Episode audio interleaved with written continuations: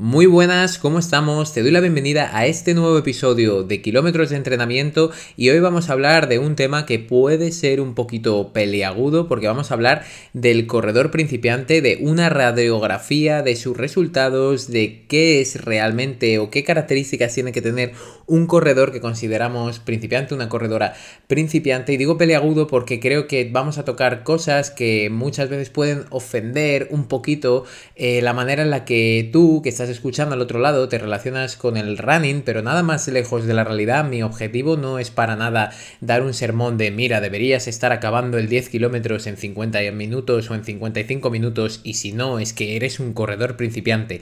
Eso me da absolutamente igual. La mayoría de personas a las que nosotros atendemos, todos eh, los entrenamientos que nosotros llevamos de nuestros deportistas son corredores populares, cada uno con sus tiempos, cada uno con sus marcas, cada uno con sus rangos de fuerza, con sus molestias, con sus características personales y no vamos a entrar en juzgarlo, vamos a entrar en analizarlo. Entonces, antes de comenzar, sí me gustaría comentarte que en la descripción del episodio tienes un pequeño formulario que te puede llevar a reservar una llamada conmigo y poder hablar de tu entrenamiento y ver si dentro del equipo te podemos echar una mano con los entrenamientos, plantearlo y que empieces a formar parte del grupo de deportistas que nosotros llevamos con un entrenamiento llevado por profesionales en el que incluimos tanto el entrenamiento de fuerza como el entrenamiento de carrera como una atención constante, un seguimiento, videollamadas, bueno, un servicio bastante completo de entrenamiento personal online en el que buscamos llegar a tus objetivos de la mejor manera posible, más sana y sostenida en el tiempo, porque muchas veces vemos que lo único que queremos es llegar a un maratón y luego da igual cómo lleguemos, si llegamos destrozados, con las secuelas que eso nos haya podido dejar y nosotros no trabajamos así, nosotros trabajamos adaptándonos perfectamente a tus capacidades, a tu situación concreta e intentamos sobre todo que el foco sea en cumplir los objetivos que tienes más a corto plazo, pero sobre todo en que a medida que vas cumpliendo esos objetivos, aprendas a entrenar, disfrutes de ello y hagas de esto una actividad que te acompañe a largo plazo y si puede ser, por supuesto, toda la vida. Así que lo dicho, en la descripción del episodio tienes ese formulario para conocerte un poquito más y luego poder reservar esa llamada donde ya veremos si realmente podemos ayudarte y que nos, plantees también los problemas que tú te has ido encontrando a lo largo de tu vida con el entrenamiento de running y por qué te gustaría que te ayudáramos y te haríamos una propuesta para poder comenzar a entrenar. Y una vez dicho esto, vamos a entrar en hacer esta radiografía del corredor principiante, así que como siempre digo, vamos a ir a por ello.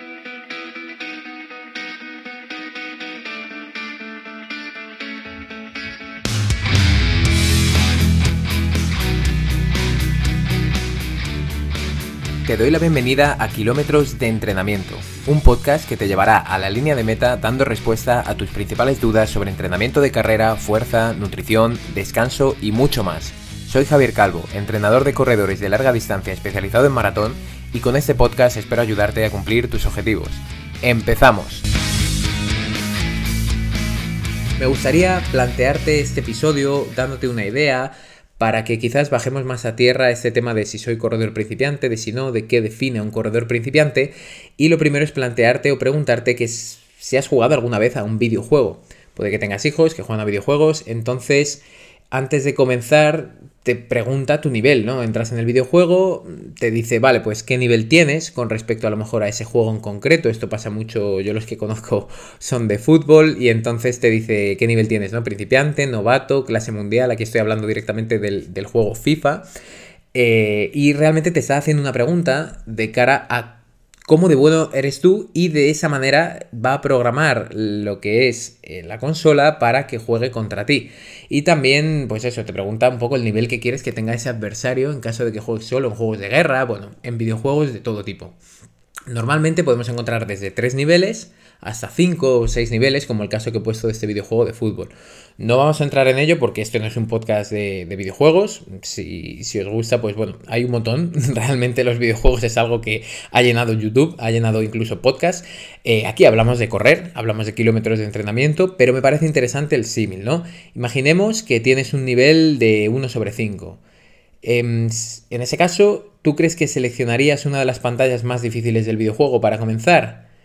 ¿Y por qué nos encontramos cada vez más una situación como esta en el running? por qué muchos corredores quieren luchar directamente con el monstruo final del videojuego y por qué no disfrutan en avanzar en todas las pantallas e ir aprendiendo diferentes habilidades y en ese caso esas habilidades que vas aprendiendo a lo largo del videojuego tienen sentido para enfrentarte con el monstruo final. En el caso de correr me parece lo mismo. Hoy quiero enseñarte algunos de los puntos que te hacen ver que estás en ese nivel más bajo para que no pases a la pantalla final o que pienses realmente cuál es el momento en el que tienes que avanzar a por el monstruo. Entonces vamos a ir entrando en ello y lo primero creo que es interesante definir qué capacidades son las que determinan nuestro rendimiento. Aquellos puntos que definen nuestro nivel a nivel de running. Seas un corredor principiante o experimentado, estos puntos siempre van a acompañarte y vas a poder mejorarlos. Además, son puntos mejorables. Esto no es estático, por supuesto. Si llevas entrenando, aunque lleves poquito tiempo, te habrás dado cuenta de que con poco tiempo entrenando se puede progresar, se puede mejorar y claramente el entrenamiento nos enseña que hay una adaptación y que mi cuerpo no es estático, tanto a nivel estético como a nivel de capacidades físicas más internas, ¿no? Fisiológicas y de fuerza y todo. Bueno, que me enrollo, vamos a entrar directamente con ello y vamos a repasar lo primero la experiencia, que me parece importante para definir el nivel de un corredor, las marcas personales también, las características a nivel cardiorrespiratorio, características de fuerza y características psicológicas o mentales más de fortaleza. Ya sabéis que yo no soy psicólogo, yo soy entrenador así que ahí voy a pisar un poquito para daros unos ejemplos que pueden ser bastante aclaratorios y, que te pueden dibujar una imagen un poco más global. Creo que la parte mental, sobre todo en larga distancia, puede hacer que pasemos a esa pantalla más eh, del monstruo final solo por fuerza y por fortaleza mental y creo que también es importante comentarlo. También es importante tener en cuenta que muchos de los puntos que te comento aquí van a depender, y lo voy a repetir a lo largo del episodio, de la edad de la persona. Esto es muy importante. Por supuesto, una persona que empieza a correr hoy y tiene 20 años no es lo mismo, pero vamos a entrar en ello. Lo primero, la experiencia haciendo deporte, que no corriendo. Este es uno de los puntos que va a ser clave, sobre todo en aquellas personas que comienzan a correr. Se puede estar hablando de un corredor principiante, pero que a sus espaldas lleve años practicando natación, entrenamiento de fuerza, tenis, fútbol, lo que sea. Ese tiempo haciendo deporte ha podido sentar unas bases a nivel físico que no se encuentran en personas que no han hecho actividad física en su vida. Por otro lado, hay actividades que tendrán mayor transferencia hacia el running, sobre todo aquellas de componente más aeróbico como el esquí, el ciclismo o la natación. Por ejemplo, una persona que lleva entrenando de manera constante en el gimnasio entre 3 hasta 5 veces a la semana desde hace 7 años, tendrá una gran baza a su favor a la hora de empezar a correr. Las personas que tienen más experiencia haciendo deporte avanzarán más rápido que aquellas que no lo han hecho nunca. Dicho de otro modo, es más fácil que se conviertan en corredores intermedios o avanzados de manera más rápida porque sí que tienen ya cierta base a nivel físico. Por otro lado, factor clave, ya lo sabes, la experiencia corriendo. Hay numerosas adaptaciones a todos los niveles que requieren años de repetición, años de estímulos, no se va a poder llegar a cierto nivel, sobre todo en cuanto a suma de kilómetros o desarrollo, por ejemplo, de potencia, si no se tiene la paciencia necesaria. Un ejemplo que me parece muy claro para definir este punto es el siguiente. Últimamente habrás oído a muchos entrenadores hacer eco de los grandes beneficios que tiene correr lento, ¿no? De manera lenta, haciendo ese trabajo de base o fondo aeróbica. Yo soy el primero que, que sabe los beneficios de ese tipo de entrenamiento y puede ser también que asociado con esto no hayas oído tanto el tiempo que requiere mejorar haciendo el estímulo de carrera lenta. Al realizar un entrenamiento a baja intensidad, el estímulo que das es ese, es un estímulo bajo, sensaciones fáciles, poca fatiga en el momento, poca fatiga al terminar, y es un estímulo que va a producir una menor magnitud, que tampoco cantidad, de adaptaciones ¿Qué podrías conseguir a través de un entrenamiento de series o alta intensidad? Con esto de magnitud, pero no cantidad, me refiero. El entrenamiento lento trae X cantidad de beneficios diferentes. Pues 1, 2, 3, 4, 5, 6, 7. Pero la magnitud de esas mejoras es menor que si hacemos entrenamiento de alta intensidad. Pero igualmente es un entrenamiento muy necesario, el entrenamiento lento, para mejorar tu fondo o para mejorar esa base aeróbica que sabemos que es muy muy relevante en la larga distancia. Lo único es que hay que ser constantes y pacientes con ello. Para dejar listo este punto de la experiencia corriendo, quizás tienes la pregunta de, vale, ¿y cuántos años son necesarios para correr un maratón? ¿Y una media maratón? ¿O mejorar mis marcas en X? Pues como siempre va a depender. Pero para sacar tu mejor rendimiento, ir de forma segura a carreras de larga distancia, te diría que entre 3 hasta 5 años desde que empiezas a correr y esa experiencia te servirá para enfrentarte a ciertos retos, pero tampoco para conseguir todo lo que te propongas. Ten en cuenta que aquí influye el factor de la edad. No es lo mismo comenzar a correr con 20 años y sumar 3 o 5 años de experiencia, que si están bien planteados esa persona, lo lógico es que mejore muchísimo, que empieces con 45 años. Otro factor clave que es muy importante explicar son las características fisiológicas enfocadas en el running. Estas características son comunes desde el principiante hasta el avanzado, solamente que cada una de ellas se encuentra desarrolladas en mayor o menor medida. Las tres principales van a ser el volumen de oxígeno máximo, el VO2 max, que lo habrás visto alguna vez escrito o lo conocerás y sabrás perfectamente lo que es, la capacidad de sostener un porcentaje determinado de ese volumen de oxígeno máximo, que no lo he definido, pero bueno, el volumen de oxígeno máximo sería la capacidad máxima que tiene tu sangre de transportar oxígeno, sobre todo relacionada con actividades de alta intensidad, ese punto máximo en el que estamos transportando la máxima cantidad de oxígeno. Y por último, la economía de carrera, o sea, repasemos volumen de oxígeno máximo, la capacidad de sostener un porcentaje determinado de ese máximo y la economía de carrera. Dentro de estas tres capacidades habrá corredores de todos los niveles que tendrán desarrolladas algunas más que otras.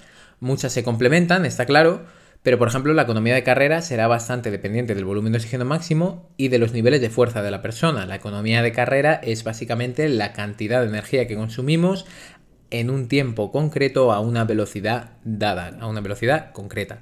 Pero es cierto que se puede categorizar el nivel de un runner en base a diferentes rangos de estas características. Ahora lo veremos definiendo esa radiografía del corredor principiante. Recordarte que este episodio es el primero de una pequeña serie de dos en los que vamos a hablar primero aquí del corredor principiante y el segundo hablaremos de cómo dar ese salto de intermedio a avanzado y qué características y qué requerimientos tenemos. Pero hoy vamos a hablar del principiante. Uno de los puntos que más solemos medir en los corredores es las marcas, ¿no? Eh, ¿Qué marca tienes en esta media maratón? En Valencia podría bajar mi marca en no sé cuánto. Si no bajas de X en maratón, es mejor que no la corras. Vale. Eh, realmente se encuentran bastantes mensajes de este tipo. Esta es una de las razones por las que un corredor principiante puede precipitarse. A veces el ego entra en juego, la necesidad de conseguir X carrera o X marca y comienza a ir demasiado rápido. Esto puede derivar en el síndrome del burnout, que se acabe aborreciendo la actividad, es un, síndrome, o sea, el burnout se saca más del, del, ambiente laboral, pero es algo que se da también en este tipo de hobbies cuando lo quemamos. En lesiones también puede derivar o en frustraciones en general. De hecho, en mi opinión, este es uno de los grandes alicientes para que existan aplicaciones como Strava, ¿no? Sí, está claro que Strava conecta a personas que compartimos una misma pasión, yo también lo utilizo, pero ¿cuántas veces hemos ido un poquito más rápido porque a ver qué pasa con Strava? O hemos ido un poquito más lejos para que nos, quiere, nos quede 10.00 dando dos vueltas más a la manzana o corriendo delante del portal. Eso ha ocurrido y eso yo lo conozco y yo también lo he hecho y no pasa nada. Pero bueno, pero por otro lado, las marcas personales son un indicador de nivel, un indicador del nivel de la persona y eso está claro.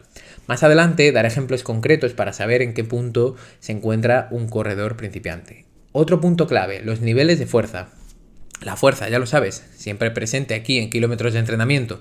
Como he comentado al inicio, un corredor principiante con unos buenos rangos de fuerza ya tendrá algunos deberes hechos de cara al entrenamiento de resistencia. La fuerza, al igual que la resistencia, no se gana de un día para otro. Se pueden encontrar diferentes tipos de corredores en este sentido. Voy a poner un ejemplo y es lo que te he dicho que este episodio iba a ir bastante de ejemplos y creo que, que lo va a dejar bastante más claro. Tenemos dos corredores. Uno de ellos tiene una capacidad cardiorrespiratoria muy buena, pero sus rangos de fuerza no son buenos. Y por otro lado, tenemos un corredor que tiene una capacidad cardiorrespiratoria normal y unos rangos de fuerza bastante buenos. Casualmente, ambos consiguen la misma marca en un maratón. Espero que el ejemplo sea clarificador, es un ejemplo simple, pero de esta manera nos daremos cuenta de que hay diferentes formas de llegar al mismo punto y que muchas veces para muchos corredores la fuerza supone un plus tremendo en el momento que la incluyen, porque por ejemplo nunca la han incluido, y en cambio buscan a veces mejorar corriendo y corriendo y corriendo más que lo llevan haciendo durante 10 años. Y a veces incluyes la fuerza y ¡boom! Salimos del estancamiento inmediatamente porque realmente era lo que eso en ese momento a esa persona le faltaba. De hecho, muchos de los deportistas que comienzan a entrenar con nosotros acaban mejorando más por esta vía, sobre todo al principio, sin contar también además la incidencia tan positiva que tiene contar con unos buenos niveles de fuerza sobre la prevención de lesiones. Y vamos con el último punto que quería explicar y que te lo he comentado, que sería la capacidad psicológica o mental. Es un punto determinante y que también va a definir el nivel de un corredor. Esa fortaleza mental suele estar más trabajada en corredores con mayor experiencia y eso es algo lógico. Por ejemplo, un corredor principiante puede querer acercarse poco a poco a las carreras de larga distancia, pero debido a su nivel es probable que durante los inicios sufra más. No lo conoce, lo desconoce, las medias maratones, las maratones van a ser duras e incluso podría llegar a abandonar estas carreras. Poco a poco y fortaleciendo esta parte, lo más seguro es que pueda mejorar y en multitud de ocasiones llegar a la línea de meta casi exclusivamente por eso, por cabeza. Esta situación es muy normal en los maratones y una frase muy utilizada en este sentido es la siguiente, y seguramente la habrás oído, o una modificación de ella, pero viene a decir lo mismo. Una maratón son 30 kilómetros con las piernas, 10 kilómetros con la cabeza, 2 kilómetros con el corazón y 195 metros con lágrimas en los ojos. Creo que define muy bien lo que se puede llegar a vivir en una prueba como esta y la influencia de la estabilidad emocional y la fortaleza mental en la misma y para superar todas las expectativas que teníamos en base a esta prueba y poder llegar a cumplir un sueño muy grande como es un maratón. Una vez explicados estos puntos, que recordemos porque son importantes que ahora los veremos todos enfocados en esta radiografía del corredor principiante, sería la experiencia, corriendo y haciendo deporte, las características fisiológicas, las marcas personales, los niveles de fuerza, la capacidad psicológica o mental. Como he comentado en el próximo episodio, definiré esa parte entre intermedio, avanzado y qué es lo que consideramos un corredor intermedio, avanzado, qué características tiene que tener. Pero hoy vamos a hablar de que una persona que comienza a correr, lo primero es principiante, eso queda claro. En este caso quiero hablar de personas que ya llevan un tiempo corriendo. Un corredor principiante puede llevar corriendo entre uno o dos años de forma regular. Este punto es importante, debe ser de manera regular. Aquí la experiencia que he comentado antes influye, pero la mayoría de las mejoras en el entrenamiento, aquellas que estamos buscando todos los que corremos, vienen de la constancia. De hecho, una de las razones por las que hay personas que son eternamente principiantes en cuanto a resultados, rangos de fuerza, capacidades fisiológicas, es porque tienen muchos, muchos altibajos y poca constancia en general. No digo solo altibajos a nivel de años, sino altibajos, semana tras semana, está entreno, está no entreno, eh, ahora hago un mes a tope, llego a una carrera, luego dejo de entrenar. De esa manera va a ser mucho más fácil estancarse. Realmente la constancia y una buena programación es lo que nos va a sacar de estancamientos y también lo que no solo sacarnos de estancamientos, sino que desde el principio nos va a hacer avanzar.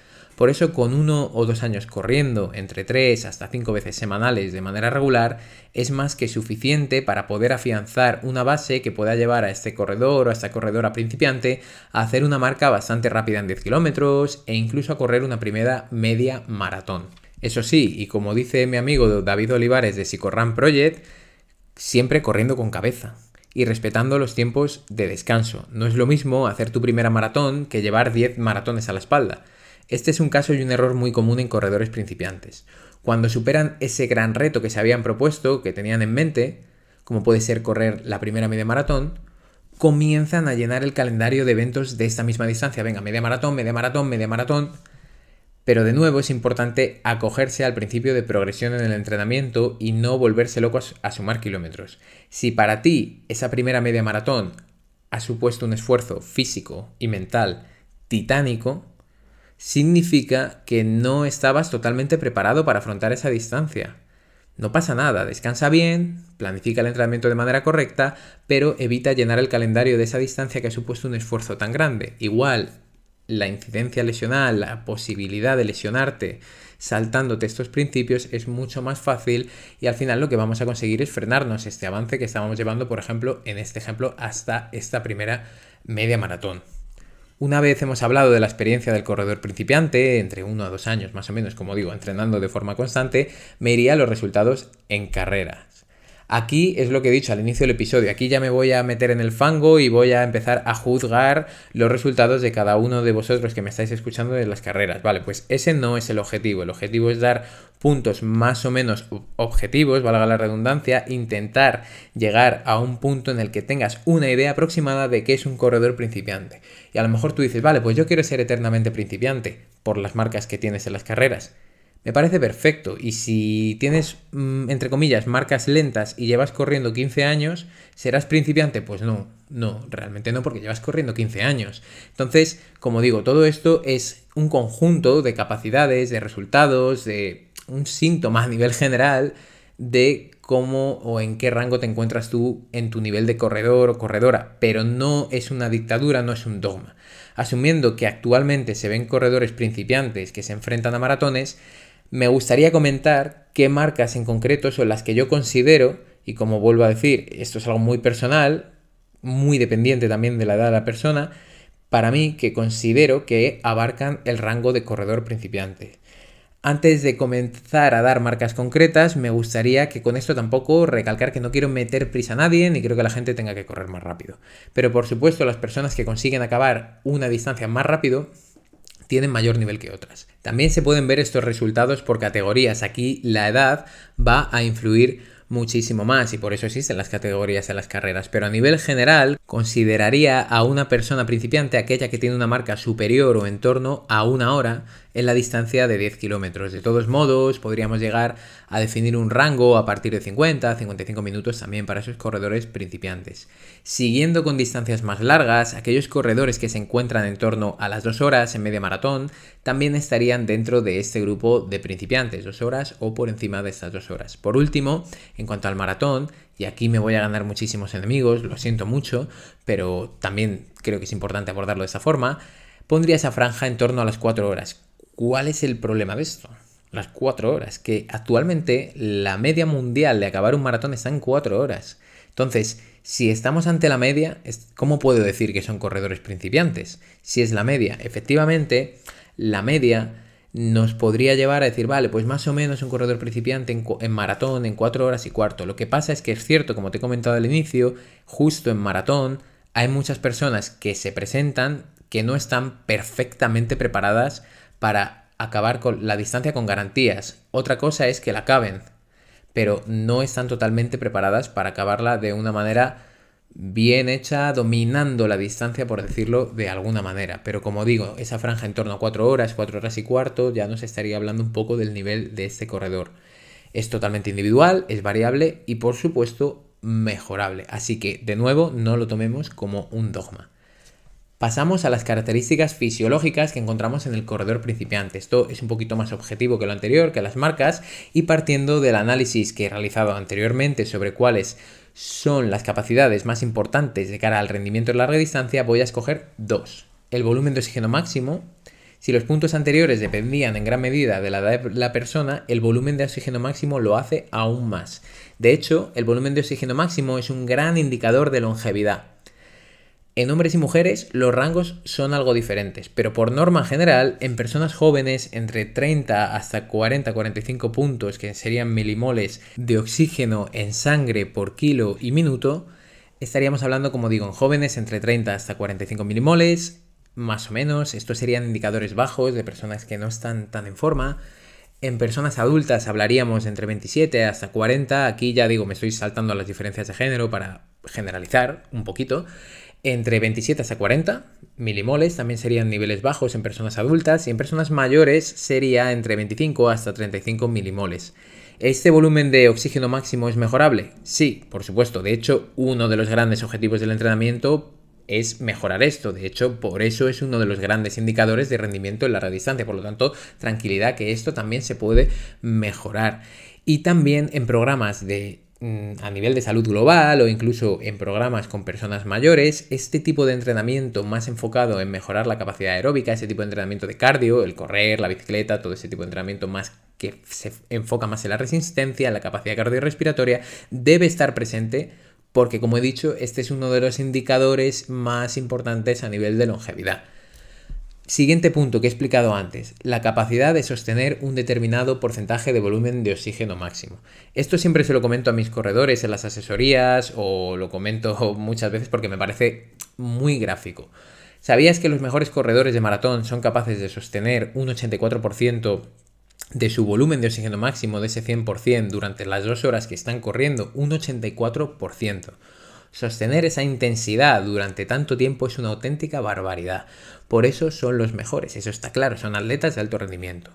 La capacidad que tenemos para sostener un porcentaje de volumen de oxígeno máximo concreto depende directamente de la duración de la prueba. Quizás puedes correr hoy 10 kilómetros a tu 80% del volumen de oxígeno máximo, pero una maratón actualmente solo puedes terminarla si vas a un 60% de este volumen de oxígeno máximo. En el caso de corredores principiantes, podríamos estar hablando de personas con una capacidad similar a lo siguiente. Hacer 10 kilómetros en torno al 70, 75 del volumen de oxígeno máximo, correr una media maratón en torno al 60, 65% o completar una maratón en torno al 50, 60% del volumen de oxígeno máximo. Si lo piensas, esto está directamente relacionado con los ritmos y con el tiempo que se tarde en completar la prueba. Es por eso que, como he comentado antes con el maratón, la media la encontramos en 4 horas completando la prueba. ¿Por qué? Porque nos encontramos personas que no están tan, tan, tan preparadas y una de las razones también es esta, que no son capaces de sostener, como es lógico, durante 4 horas y cuarto, por ejemplo, un 75% del volumen de oxígeno máximo, un 82%. sería una auténtica barbaridad, es imposible para esas personas. Y para, vamos, o sea, por ponerte un ejemplo aproximadamente, cuando yo he hecho mi mejor marca en maratón, he estado en torno a un 72% del volumen de oxígeno máximo según los test que realicé para que te hagas una idea. Y ahí ya, en ese caso concreto, en el mío, yo iba bastante forzado. Y lo que pasa es que, claro, es muy diferente mantener un 70% del volumen de oxígeno máximo durante 3 horas, 2 horas 59 que hice yo, que mantener ese 72% de volumen de oxígeno máximo durante 4 horas, lo que es prácticamente imposible. Por otro lado, los rangos de fuerza del corredor principiante, un punto interesante y, lo vamos a utilizar para terminar este episodio ¿no? de, de esta radiografía del corredor principiante. Y como no, siempre terminamos ahí hablando de la fuerza. Para definir si una persona es principiante en base a su fuerza, nosotros en nuestras asesorías de entrenamiento utilizamos dos métodos. Lo primero, el primer método, test de fuerza. Pues esto puede ser las máximas repeticiones de elevación de talones a una pierna, de levantarse del asiento a una pierna o realizar una, plancha frontal, cuánto tardas. Por ejemplo, en máximas repeticiones de talones a una pierna, menos de 25 elevaciones de talón a una pierna ya se consideran rangos bajos de fuerza, en este caso en gemelos. Eh, levantarse del asiento a una pierna, también muy centrado en la fuerza en muslos, sobre todo en cuádriceps. Igual mm, intentaríamos levantarnos más de 20 veces de ese asiento y si no se considerarían rangos bajos. Ahora te veo ahí haciendo los test, pues bueno, puedes realizarlos y ver si realmente tienes esos rangos un poquito más decentes o en cambio hay un punto donde mejorar y esta manera, los test son la manera de ver si podemos mejorar. Otro punto interesante que nosotros hacemos, una evaluación de la técnica de carrera para observar deficiencias tanto en estabilidad, como puede ser estabilidad de cadera, de rodilla, de tobillo, si tenemos problemas en core, si vemos que la pisada también es poco reactiva, todo esto nos hablaría mucho de la fuerza o los puntos de mejora de la fuerza que tienes que tener, o sea, que puedes conseguir a través de la fuerza, me refiero, si tu pisada es poco reactiva, es probable que haya muchos o muchas intervenciones a través del entrenamiento de fuerza que puedan hacer que esa pisada sea un poquito más reactiva. Todas estas evaluaciones dan pistas de cómo te encuentras, de cómo se encuentra esta persona y de su nivel. Si tú también estás buscando en aumentar ese nivel y dar el siguiente paso, te recuerdo lo que he dicho al principio del episodio, que puedes rellenar ese formulario y empezar a contactar con nosotros. Pero como digo, a nivel de fuerza, esos dos puntos nos hablarían bastante. Tendríamos que ver los diferentes puntos a nivel de test de fuerza y si esa persona se encuentra dentro de los rangos o no. Y por otro lado, evaluar la técnica de carrera de la persona para saber si es principiante. Para terminar este episodio, sí me gustaría comentarte eso, que todo es mejorable, que todos estos puntos que he comentado, desde si tú te quieres enfocar en mejorar las marcas o te dan igual absolutamente las marcas, de si tú quieres mejorar tu salud a nivel global y lo quieres hacer a través del running, todo esto se puede conseguir y todos estos indicadores se pueden mejorar, por supuesto, como he comentado al inicio, la experiencia se mejora con propia experiencia, con entrenamiento constante. El volumen de oxígeno máximo se puede mejorar muy bien a través de entrenamiento de carrera, cardiorrespiratorio bien planteado. El porcentaje que mantienes de volumen de oxígeno máximo también es totalmente mejorable y te hará mejorar mucho las sensaciones en carrera. Si mejoras tu fuerza, que por supuesto es algo que se puede trabajar, vas a mejorar también tu economía de carrera. O sea, como ves, todo está interconectado para que tú, si ahora mismo estás empezando a correr o has empezado a correr hace poco o estás en este nivel que dices, ostras, pues yo, según lo que ha dicho Javi aquí en este episodio, me considero en cierto modo un poquito principiante, pues si quisieras avanzar, pues podrías hacerlo a través de estas vías. Pero como siempre, lo dicho, espero que te haya servido esta radiografía del corredor principiante. Muy prontito tendremos la radiografía del corredor intermedio, que ahí sí que creo que es donde muchos también os encontraréis. Y cómo ese intermedio puede acabar pasando avanzado, que ya es algo mucho más complejo y por supuesto pues veremos que también depende mucho de la edad, de la experiencia del deportista y todo. Así que nada, espero que os haya servido mucho el episodio, si es así que lo compartas con algún amigo runner, alguna persona que diga, mira, oye, este, esta es tu radiografía de corredor principiante, acabas de empezar a correr, o con personas, como digo, que se encuentran estancadas y que vean o que necesiten un punto para anclarse y para empezar a mejorar desde ahí. Lo dicho, muchas gracias por escucharnos, muchas gracias por escucharme, por escuchar kilómetros de entrenamiento y espero que este episodio, como siempre, sirva para, para eso, para sumar más kilómetros de entrenamiento. Hasta luego.